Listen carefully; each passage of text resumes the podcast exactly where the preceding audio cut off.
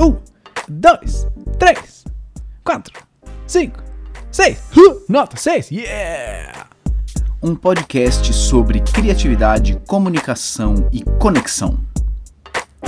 Alô Brasil! Alô Brasil! Mauro Fantini falando e esse é mais um episódio do Nota 6, este podcast tão original. E como esse é um podcast, você ouviu aí na vinheta, um podcast sobre criatividade, conexão, comunicação. Como esse é um podcast sobre criatividade, eu recebo muitas perguntas sobre uh, co como ser criativo, como que você faz seus processos criativos, como que você uh, cria tanta coisa diferente e tudo mais. E quando a gente pensa em criatividade, em originalidade, é comum a gente colocar quem é criativo num pedestal. Quem, quem é gran os grandes inovadores, os grandes cientistas, os grandes inventores, como se eles fossem feitos de um, de um material que não é o mesmo material que o seu. É, a gente sempre acha que são grandes gênios desde sempre, a gente sempre acha que são pessoas muito corajosas. Ai, fulano, né? não sei se tem, tem alguma história assim, fulano largou tudo e foi viver o sonho dele, largou tudo e montou uma ONG, largou tudo e foi ser DJ ou qualquer coisa assim e você tá lá naquele seu trabalho das 8 às 5 com as suas planilhas de Excel, sentado do lado do pessoal da contabilidade, do lado do pessoal do marketing e pensando, eu não tenho essa coragem, eu não, como é que eu posso largar tudo e me jogar no incerto? E eu queria justamente trazer nesse episódio a ideia de que originalidade leva tempo. Originalidade leva tempo. Originalidade em uma apresentação, como você faz uma apresentação de um jeito original, ixi, leva tempo, você precisa ir maturando as referências, maturando os repertórios na sua cabeça para para construir realmente algo que seja genuíno, algo que seja uh, original seu. E um, um exemplo disso é o Nariz de Plantão. Nariz de Plantão que é o grupo de palhaços que eu coordeno, é um grupo uh, super. Que, que tem uma cara própria, que tem um jeito próprio de se comunicar, de trabalhar, de enxergar a linguagem do palhaço, de se comunicar nas redes sociais, Uh, se comunicar internamente. A gente tem, tem o nosso idioma, a gente tem o nosso nossa linguagem. Mas o Narizes tem é, nove anos, quase dez anos. Quando começou, eu citei isso em algum episódio anterior, quando começou, o Narizes começou como uma cópia de um grupo que já existia, que era o Sorrir é Viver, já existe até hoje, que é uma ONG um, que nasceu na Faculdade de Medicina do ABC. Narizes nasceu uma cópia. Porque a gente não tinha nada. Então, se a gente não tinha nada, a gente precisava de referências de outros lugares e para fazer, para criar essas referências, a gente não conseguia criar do zero, então a gente teve que copiar, né? E copiar na cara dura mesmo. Não, eu tô, tô copiando. E depois, com o tempo, a, a, o tempo foi passando, o tempo foi passando e a gente tomou a nossa própria cara, tomou o nosso próprio corpo. E aí. E, e hoje a gente faz as coisas do nosso jeito. E Hoje a gente é referência para outros grupos também, que podem nos copiar e fiquem à vontade, que não tem problema nenhum. Então, é, o nosso próprio projeto demorou, pra, demorou um tempo para ser original. A minha a minha a, a, atuação como palhaço também. Quando você começa atuando como palhaço, você acaba sendo uma cópia dos seus professores. Você copia de um, copia do outro, copia de outro. Daqui a pouco você vai colocando o seu tempero, as coisas que você acha, as coisas que você acredita. E quando menos você percebe, de repente você está fazendo algo que é seu, algo que realmente é autoral. Isso é verdade para quando você vai aprender música, por exemplo. Né? Música você começa copiando outras músicas. Você não começa compondo. Você copia outras músicas, copia, toca o que já existe, toca o que já existe, toca o que já existe, até que você, se te interessar, começa a criar suas próprias melodias, suas próprias uh, canções, mas ninguém nunca criou uma canção sem ter acesso a outras canções na vida, né? Ou pelo menos, ah, não, existiu alguém, tá, tudo bem, pode ter existido, mas é muito, muito difícil você fazer isso sem referência, né? Então, é, originalidade leva tempo. Eu tava relendo um livro que é o Originals, do Adam Grant, Originais, existe em, em português também, que é, já tinha lido e agora estou revisitando o livro. Tá livro legal, recomendo. Se você, se você se interessa por criatividade, originalidade, empreendedorismo, é muito legal. E é um livro que se propõe a desvendar o que é que faz das pessoas originais. Por que, que algumas pessoas são mais originais do que outras? E ele também, em muitos momentos, coloca essa questão de que originalidade leva tempo, especialmente uh, quando ele vai falar sobre negócios. O, o, o Adam Grant cita aqui um, um, um, artigo, vou colocar aqui na, na, na descrição do episódio a referência desse artigo. É um artigo do Peter Golder e do Jared Tellis, de 1993, em que eles analisam. Eles, olha o título do artigo, que interessante. Pioneer Advantage: Marketing Logic or Marketing Legend?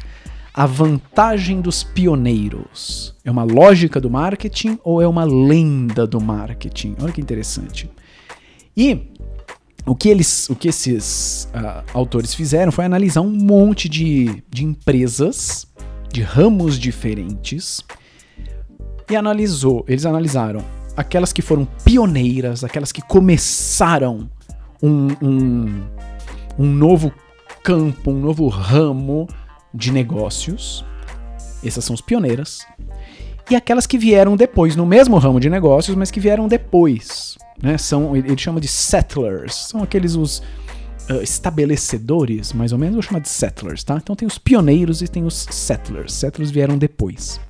E ele compara esses caras. E quando ele compara os pioneiros com os settlers, ele vê o seguinte: os autores viram o seguinte, que em termos de taxa de, de, de fracasso, fracasso quer dizer encerrou os negócios, tá?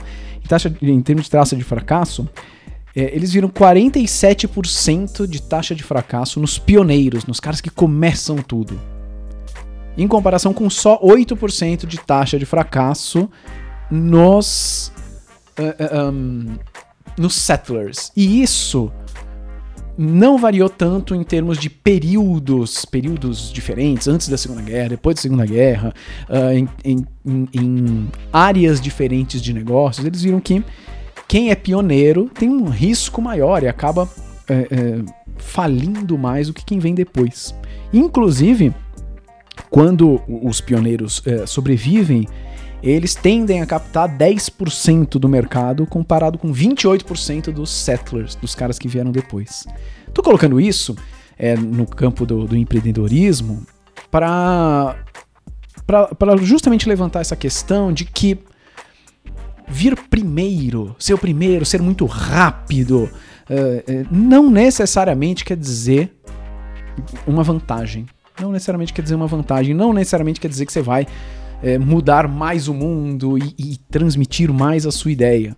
E que muitas vezes você ser o segundo, ou terceiro, ou quarto, ou ser aquele que deu tempo das referências dos repertórios for, é, irem te acontecendo, deu tempo e você vê, é, se você tem uma ideia nova, você vê dos pioneiros, opa, onde que funciona, onde que não funciona. Não sei se você é, é, tem idade para isso, mas existe um videogame que era o Odyssey. Odyssey, lá na década de 70, né? Foi, ele foi, foi, lançado em 72. No Brasil chegou depois, né? Naquela época chegava muito depois as coisas aqui. No Brasil chegou depois, o Odyssey. E eh, o Odyssey foi, foi, um pioneiro nos, nos videogames, né, nos jogos eletrônicos, principalmente com jogos de esportes, umas coisas muito tosqueira. E o Odyssey foi pioneiro e teve uma empresa que veio depois, uma Settler, que comprou a Odyssey e seguiu fazendo jogos como Super Mario, como Zelda, que é a Nintendo. Né? A Nintendo que existe até hoje, lançou inúmeros videogames e mudou o mundo. E mudou o mundo. E não foi uma pioneira, olha só. E não dá para dizer que a Nintendo não é original, né? Às vezes a gente considera que quem não é pioneiro, ah, é tudo cópia. Tudo, veio de, tudo que veio depois é cópia. E talvez possa começar como uma cópia, ou como quase cópia, assim como o nariz de plantão começou. Mas não necessariamente é só uma cópia tosca. É algo do mesmo campo, do mesmo gênero, mas que pode ter sua originalidade, pode ter a sua, a sua utilidade, a sua vantagem. Né? O, o, Adam Grant cita também no livro uma, uma empresa que é a Cosmo. E a Cosmo foi, foi fundada uh, uh, no final da década de 90 e ela resolvia o seguinte problema: Putz, as pessoas têm que ir na locadora alugar filme. Nossa, meu, é um rolê, né? Vamos fazer o seguinte: vamos entregar filmes para as pessoas. E eles prometeram, foram super agressivos. A gente vai entregar em uma hora. Que aí não deu certo, né? Não conseguiram entregar em uma hora. E, e aí a, a empresa acabou falindo. E uma empresa que veio depois da Cosmo, uma Settler, Cosmo foi pioneira nisso, né? Para entregar os filmes. Uma empresa que veio depois foi a Netflix. Netflix, que você conhece do streaming, né? Da sua TV e tal. Netflix começou entregando filmes. E, e, de, e entregou. Entregava filmes pelo correio, fez um esquema diferente da Cosmo, depois migrou quando a tecnologia permitiu para o streaming e tá aí com certeza você já assistiu Netflix na vida. É, eu tô gravando esse episódio na época de quarentena, na época da quarentena, a Netflix tá bombando.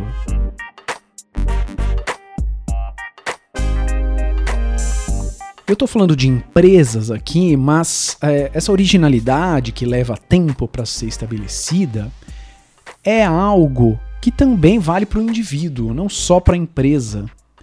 Então, de novo, né, a gente tem essas histórias da pessoa que largou tudo e foi viver, foi criar e tudo mais. E esse largou tudo, quando você faz aí um filme sobre a pessoa, quando você quer contar uma história rápida, você conta esse largou tudo. Mas não necessariamente é realmente isso que aconteceu. Né? Então, eu até citei num, num, episódio anterior o Brian May, guitarrista do Queen, que ficou uh, anos terminando o doutorado dele em, astrofísica para aí sim viver de música. Ele não largou tudo. Né? O Stephen King, uh, escritor, é um, ele passou anos, depois de escrever as primeiras uh, as suas primeiras histórias, anos trabalhando como professor, como atendente em posto de gasolina. E passou um ano fazendo isso, mesmo depois da primeira história que ele escreveu uh, ser publicada. Então, ah, nossa, Stephen King é, trabalhava no posto de gasolina e largou tudo para escrever. Parece que ele pediu demissão e no dia seguinte abriu o caderno e começou a escrever, né? Numa plena confiança bizonha de que tudo daria certo na vida dele. E claro, existem essas histórias, existem, mas elas são menos frequentes do que a gente tende a contar. O, um dos convidados do, do Nota 6 é o Márcio, já foi o Márcio Balas, que foi meu primeiro mestre. Opa! Foi o meu primeiro mestre palhaço. E o, o Márcio uh, é um. É, foi um inovador, ele, ele, ele junto com o César Gouveia, né, são os dois, os dois grandes difundidores, difusores, dif... são as duas pessoas que mais difundiram o palhaço com o improviso no Brasil tanto no Jogando no Quintal, que era um, um, espetáculo fantástico que eles, que eles tinham em São Paulo e viajaram o Brasil inteiro. Depois foram pra TV com É Tudo Improviso. Uh, foram uma influência direta dos Barbichas. Olha só, dos Barbichas. Que são settlers no improviso. Eles não foram pioneiros né, no Brasil. No Brasil vieram outras pessoas como o Márcio Balas e depois vieram os Barbichas, que são excelentes, são ótimos, são incríveis e trabalham consistentemente há anos. Mas o Márcio Balas é. E aí, super recomendo que você ouça o Balascast, que é o, o, o, o podcast dele, que é incrível. O Márcio trabalhava como uh, um pequeno empresário, tinha uma papelaria. E aí ele foi fazer um curso de palhaço, pirou no curso de palhaço, amou. E aí foi para fora, foi, foi estudar fora, depois voltou pro Brasil, fez parte dos Doutores da Alegria, fundou Jogando no Quintal. Hoje tem a Casa do Humor, dá cursos de palhaço e é referência no Brasil em termos de palhaço, improviso e criatividade.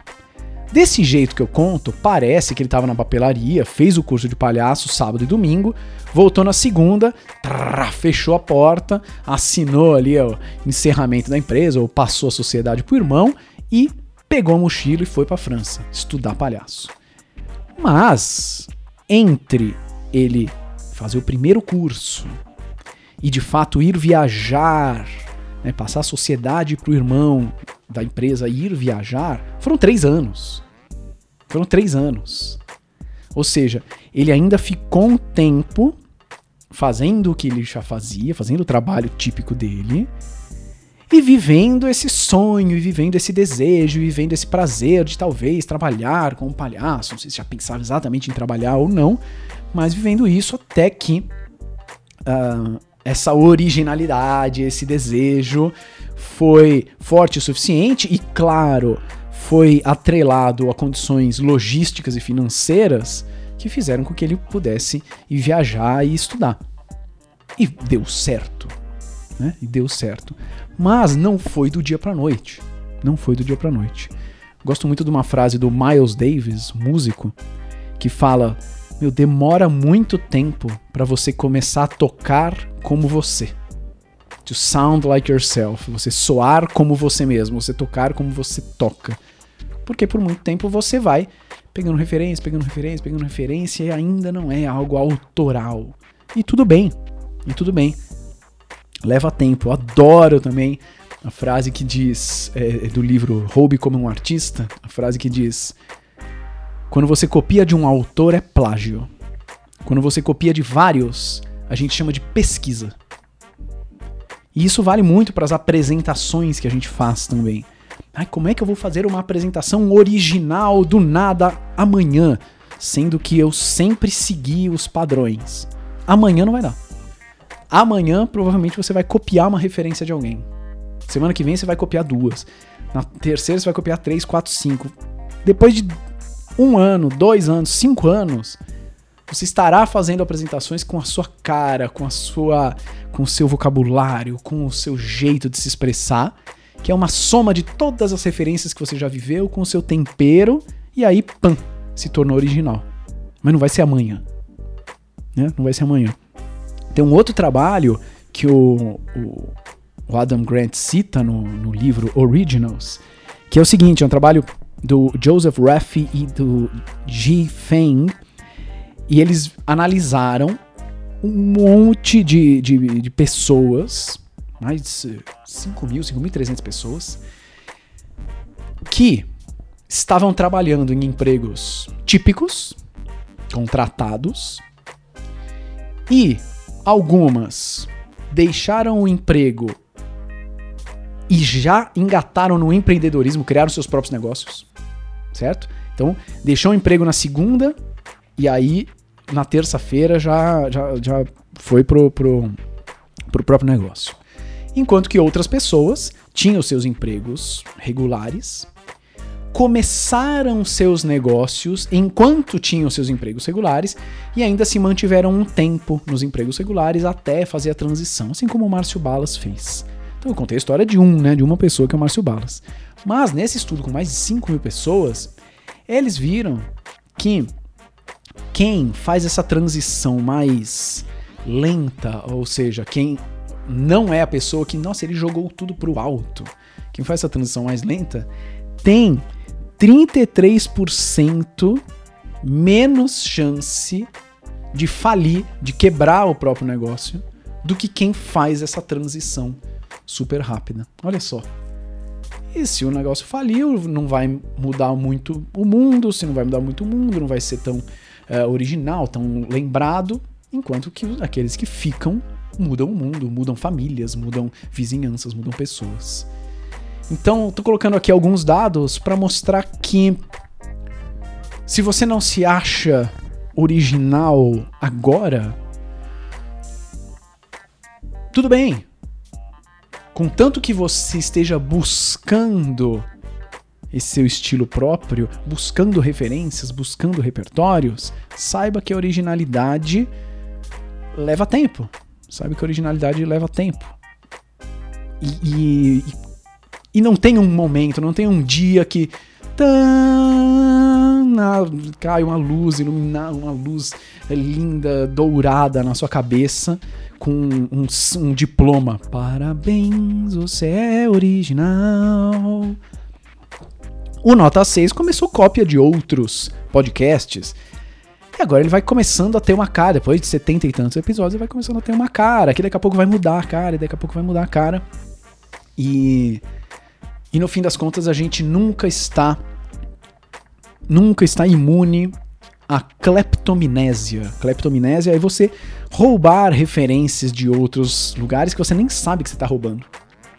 Você nem sabe, está fazendo isso inconscientemente. E é nessa mistura de referências que nasce a originalidade. Mas originalidade leva tempo. Então, se você está num processo criativo, escrevendo seu livro, criando um perfil nas redes sociais, dando aula, fazendo música, saiba que se você não se sente absolutamente único, original, exclusivo, se em alguns momentos você acha que hum, eu acho que eu só tô fazendo uma copiazinha de alguém que já existe, isso é normal. E se você for buscando esse lugar seu, esse seu jeito de, de trabalhar, uma hora você chega na tal da originalidade algo que é, outras pessoas já fazem, eu também estou fazendo, eu copiei de outras pessoas, é eu tenho um canal no Telegram. Ah, você é o único que tem? Não, várias pessoas têm. Mas o nosso canal é o Chega de Nhé. Chega de Nhé, eu mando ali para você ideias, mini áudios, uh, podcast, uh, quase mini podcasts, eventos, lives sobre comunicação, sobre conexão. Não é um grupo, tá? É um canal. Isso quer dizer, não é todo mundo que fica falando lá, que senão fica uma zona louca, só eu falo. E é um, é um outro canal para você receber conteúdo exclusivo que não tá no podcast, que não tá no Instagram, que não tá em lugar nenhum. Então, se você quiser, baixa aí o Telegram e procura pelo grupo, pelo canal Chega de Inhé, N-H-E, e a gente se, se vê lá. Então, senhoras e senhores, esse foi mais um episódio do Nota 6. Até o próximo episódio. Tchau.